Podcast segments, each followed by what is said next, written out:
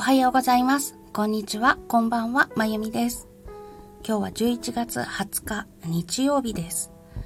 11月もあと10日ですね。あっという間や。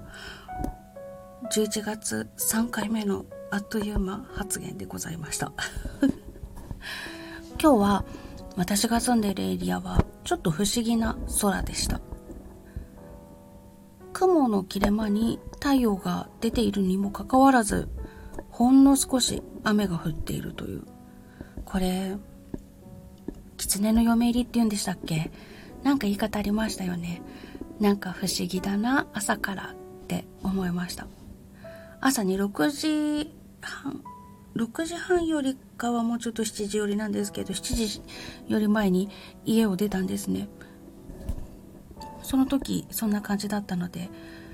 朝からこういうのってなんか珍しいなぁなんて思いました。皆様がお住まいのエリアはいかがだったでしょうか？それでは今日も声日記お付き合いください。今日は一日音楽教室の方に詰めている日でした。子供たちのレッスンをしていて本当に子供の耳って鋭いなーってちょっと羨ましく思うような一日でした。今日は小学校3年生の男の子が来た時に時間が少しあったのでアコースティックのピアノならではの小技でちょっと実験をしてみました。お部屋の中真っ暗にして生徒さんにはグランドピアノの下に寝そべってもらってで低音の方の鍵盤をドとソを音を鳴らさないで押さえてで高音の方でちょっと何かを弾く。そうするとペダルを踏んでいないのに共鳴するんですね。で音が共鳴するっていうことを知ってもらいたいなと思ってやってみました。でペダル踏んでるバージョンそれから共鳴させないバージョンとかいろんな要求が来てやってみてやってみてって言われてちょっと遊んでるような感じだったんですけれどもピアノって面白い楽器だねっていうようなことをしてました。そしたらかなり気に入ったみたいで自分でもあれこれやって遊んでました。こうやって音自体ではなくて音の響きの部分を聞く訓練を小さいうちからしてもらえたらいいなと思います。やっぱり、うん、私もまだ響きを聞ききれてないなって思うことが多々あるんですけれども音自体を聞くっていうよりも響きにも意識を向けてピアノを弾けるようになると曲に対する向き合い方とかその曲を弾いた時にどういう音色どういう響きで弾いたらその曲に合っているのかとかいろんなことを考えられるようになっていくと思います。それを変えるためには手の形だったりとか指の使い方だったりとかまあ腰から背中から腕からいろんなところを使って音を変えていくんだと思うんですけれどもそのいろんな選択肢が必要になるっていうことが分かってもらえると思うので小さくてまだ若い耳のうちにいろんな響きというのを聞いて自分が好きな音好きな響きそういうのをたくさん集めていってもらえたらいいなって思います。その次に来た小学校3年生の女の子の方はちょっと時間が残らなかったのでその実験はしなかったんですけれどもそちらの女の子の方は歌いながら弾くっていうことを体感してもらいました。ピアノは息継ぎしなくてもずっと音を出し続けられるので息継ぎをするっていう感覚だったりとか実際に自分が歌っているようにピアノも演奏するっていう感覚が少しつかみにくい楽器だと思います。楽器と自分の体というのも結構離れてるから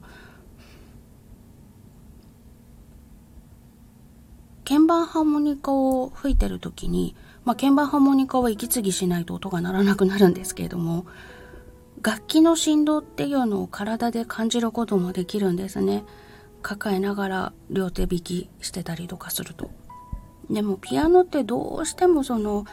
楽器が鳴るっていうことを体感するというのが難しいので息継ぎだったり歌うっていうことを覚えてもらえたらいいなってって思うのででもちょっと恥ずかしがり屋の女の子なので先生の前では歌を歌いたくないと。なのでじゃあ先生はちょっと席を外しているから歌って弾いてごらん。で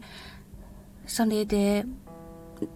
そういうことを考えないで弾いた時とどう違うかちょっと味わってみてねって言ってお部屋から出て呼ばれるまでずっと耳暖房にしてリビングの方から聞いてました。やっぱり子供ながらにその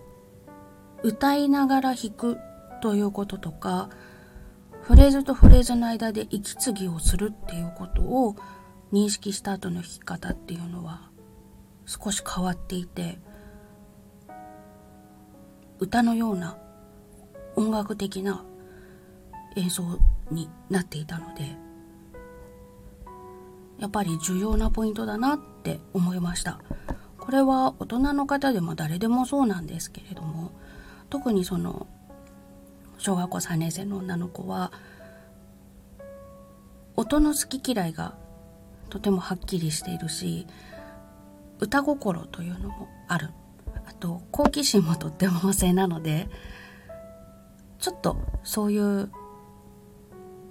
ことを気にするというきっかけを与えたら何かが変わるんじゃないかなと思ってその子には歌の方を教えてみました。1週間の自宅での練習の後結構子供たち変わってくるので来週どんな風になるのか楽しみです。ということで、まあ、今日も子供って吸収力がすごいなと思ったりとか1週間でぐんぐん変わるなって思ったりした一日を過ごしておりました。大人生徒さんたちはまあゆっくりマイペースにご自分の無理のない範囲でっていうことでやっていただいていますのでまあねもう年だから難しいわって思われてしまうのが一番悲しいなと思うのでそうならないようにご自分のペースで全然練習してきませんでしたって言ってもここに来てくれるというだけでもいいかなと思っているのでここに来て音楽に触れて帰っていってくれれば皆さんね生活の中でいろいろとストレスを抱えることだったりとか疲れることだったりとかありますからここで音に触れてリフレッシュして帰っていっていただけたらいいかなと思ってます。ということでまあ今日も刺激を受けまくった一日でございました私の生徒さんは4歳から68歳までいらっしゃるのでいろいろとこう気づかされることとか考えることとかあって楽しいです。私が勉強させていただいてるようなそんな一日ですね。また来週楽しみだな。早く来ないから。いやでも毎日これがあったら疲れすぎるな ということで今日も楽しいレッスンの一日でございました最後までお聴きいただきましてありがとうございました。それではまた。